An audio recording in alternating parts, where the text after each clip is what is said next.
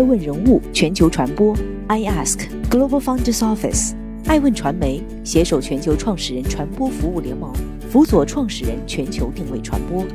爱问资本携手全球创始人金融服务联盟，帮助创始人公司投融资管。欢迎您每天聆听爱问人物。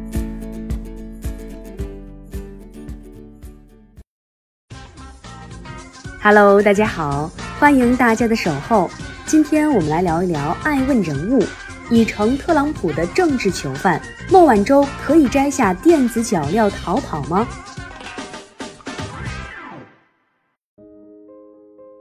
二零二零年五月二十七号的温哥华，北京时间二十八号凌晨，距离孟晚舟在此地被捕已经过了五百四十三天。加拿大大不列颠哥伦比亚高等法院于当地时间上午十一点公布了孟晚舟引渡案的第一个判决结果，认定华为公司副董事长、首席财务官孟晚舟符合双重犯罪标准，因此对他的引渡案将继续审理。孟晚舟女士将留在加拿大参加后期的相关听证，并等待新的审判结果。而自2008年美国要求加拿大引渡的798个案件中，加拿大只拒绝过八次。面对令人无比失望的哥伦比亚省高等法院副首席大法官霍姆斯的裁决，孟晚舟当然不能摘下电子脚镣逃跑。但针对整个孟晚舟事件的非正常进展，我国外交部发言人赵立坚在北京时间五月二十九号的外交部例行记者会上表明了态度，中方对此表示强烈不满和坚决反对，也就此向加方提出严正交涉。美国和加拿大滥用双边引渡条约，对中国公民任意采取强制措施，严重侵犯了中国公民的合法权益。美方的目的是为了打压中国高科技企业和华为。加拿大扮演了美方帮凶的角色，这是一起严重的政治事件。赵立坚还强调，中国政府维护本国公民和企业正当合法权益的决心坚定不移。我们再次敦促加方认真对待中方的严正立场和关切，立即释放孟晚舟女士，并让她平安回到中国，不要在错误的道路上越走越远。事实上，这已经不是一起普通的司法案件。而是一起有预谋、有组织实施的政治迫害事件，这是国家之间的较量，是国际政治在科技法律领域的表现。而从执掌财务大权的华为公主，到被任正非公开表示永生永世也不可能成为华为的继承人，孟晚舟的人生就这样被一次航班转机所改写。本该大有作为的人生，却无奈只得在监禁中虚度。不免令人唏嘘。欢迎继续聆听《守候爱问人物》，爱问人物全球传播，不一样的拼爹故事。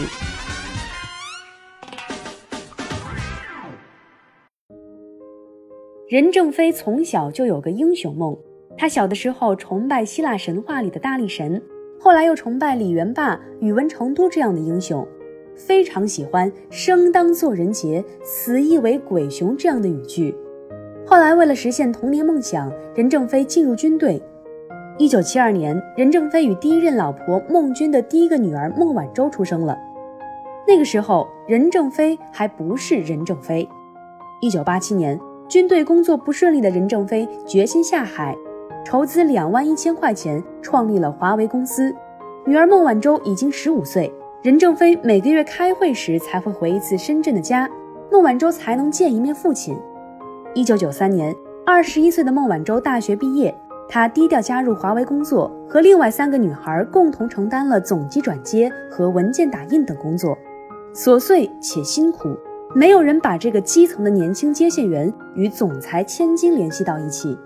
孟晚舟发表在华为内刊《华为人》的一篇文章中这样写道。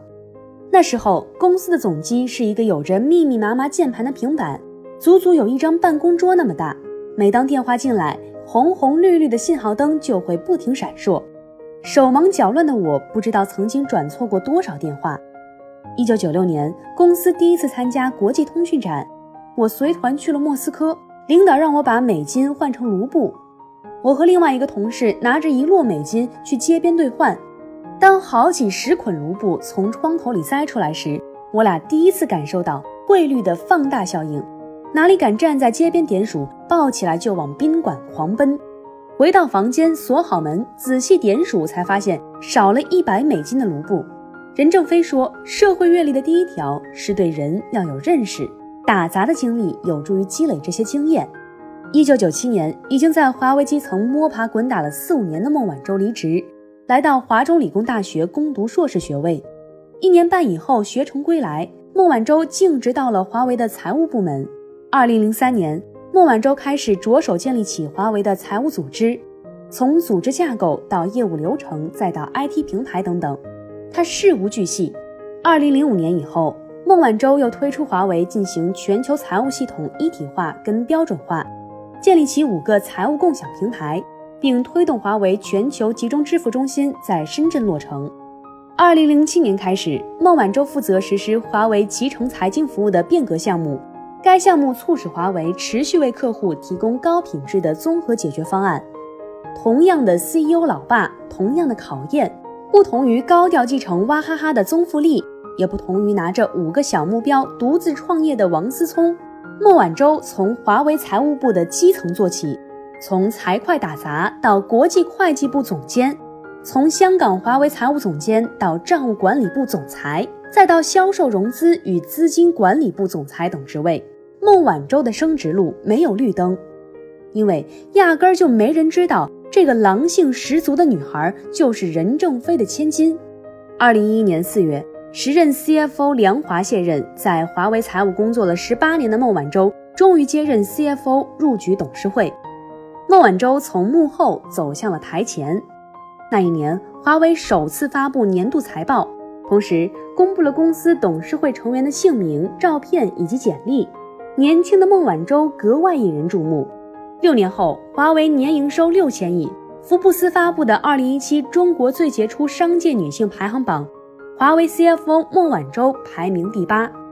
从孟晚舟到任正非之女，再到孟晚舟，她用了二十四年。欢迎继续聆听《守候爱问人物》，爱问人物全球传播。被拘捕的女总裁。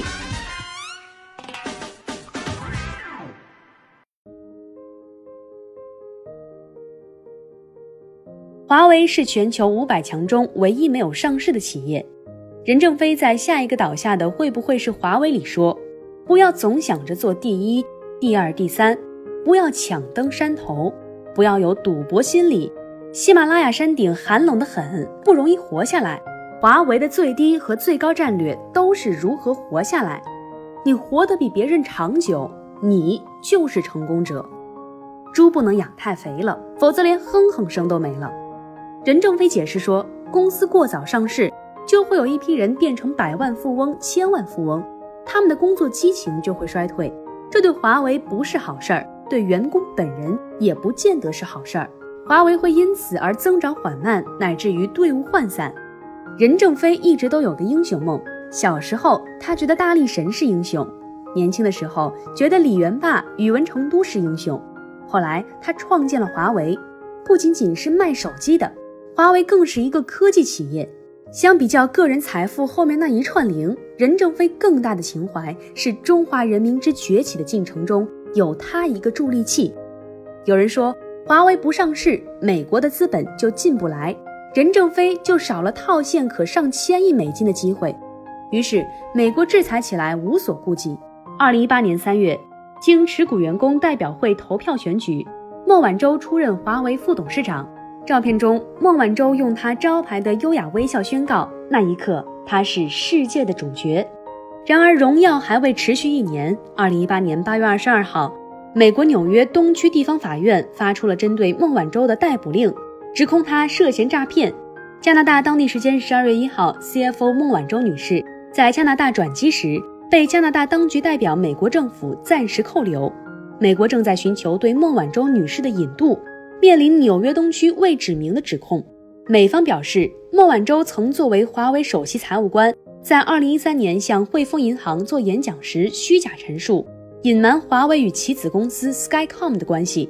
这家公司与伊朗有交易，违反了美国对伊朗的制裁。二零零七年到二零一七年，华为以及子公司和汇丰银行之间涉及非常重要的交易，包括二零一三年八月，汇丰银行向华为提供十五亿美元贷款；二零一四年四月，汇丰银行告知华为九亿美元信贷额度的谈判条件。华为并不知晓孟晚舟有任何不当行为。实际上，孟晚舟的汇丰银行演讲并非刻意虚假陈述，只是想当然的无需刻意强调。并且，华为强烈坚持称其遵守业务所在国的所有适用法律法规，包括联合国、美国和欧盟适用的出口管制和制裁法律法规。再者，加拿大法律对于欺诈罪的定义过于宽泛，还没等到水落石出，美方已经对华为露出无赖嘴脸。二零一九年五月，特朗普签署行政命令，宣布进入国家紧急状态。允许美国禁止外国对手拥有或掌控的公司提供电信设备和服务。Google、鲁门特姆、英飞凌、英特尔、高通、AMD、赛灵思等迅速响应美国政府，宣布停止和华为进行业务往来。这意味着华为未来推出的智能手机将不再预装 Google 应用程序。接下来的半年时间，从华为被美国列入商务部制裁实体清单。到白宫宣布禁止美国政府部门购买华为的设备和服务，再到美国商务部再次宣布延长华为与美国企业的交易许可，从污蔑华为威胁美国国家安全，到禁止美国运营商使用联邦补贴从华为购买产品，再到今年年初疫情下蠢到令人震惊的中国五 G 阴谋的反制言论，甚至《名利场》杂志曾有过一篇文章的大标题就是。特朗普承认孟晚舟是他的政治囚犯，任正非曾说，所以他们抓了孟晚舟，可能是抓错人了。他们可能是想抓了他，华为就会衰落，但我们没有衰落，仍然在继续前进。我们公司已经建立程序规章，再也不用依靠某个人。就算我自己哪天不在了，公司也不会改变前进轨道。但作为一个二十几年如一日的严父，任正非双手合十。请求社会各界帮帮这个很少感受父爱温暖的女儿。二零二零年五月二十七号，距离初次被捕已有五百四十三天，疫情杀死了十万余美国人，黑人之死带来了怒火与暴动，恐惧肆虐整个美国。五月二十九号上午，特朗普睡醒之后发了条莫名其妙的推特，内容只有五个字母：China。孟晚舟俨然已成为这场政治游戏的牺牲品。但原本他的舞台才刚刚开始，哥伦比亚高等法院的最新裁决以下，等待孟晚舟的不知还有多少个五百四十三天。他带着电子脚镣，仍然优雅。加拿大资深大律师陈炳丁对该判决感到失望。华为企业拼命发声，对判决失望，希望还孟女士清白。新华国际、人民日报强烈谴责，中国外交部立场坚定。这一刻，孟晚舟。是国家的女儿。